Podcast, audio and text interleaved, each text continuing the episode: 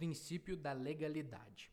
É o princípio constitucional explícito da legalidade, artigo 5 inciso 39 da Constituição Federal, em sentido estrito ou penal, que guarda identidade com a reserva legal, ou seja, somente se pode considerar crime determinada conduta caso exista previsão em lei. O mesmo se pode dizer para a existência da pena. O termo lei, nessa hipótese, é reservado ao sentido estrito, ou seja, norma emanada do poder legislativo, dentro da sua esfera de competência.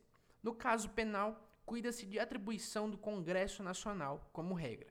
A matéria penal, definição de crime e combinação de pena, é reserva de lei, não se podendo acolher qualquer outra fonte normativa para tanto, pois seria inconstitucional.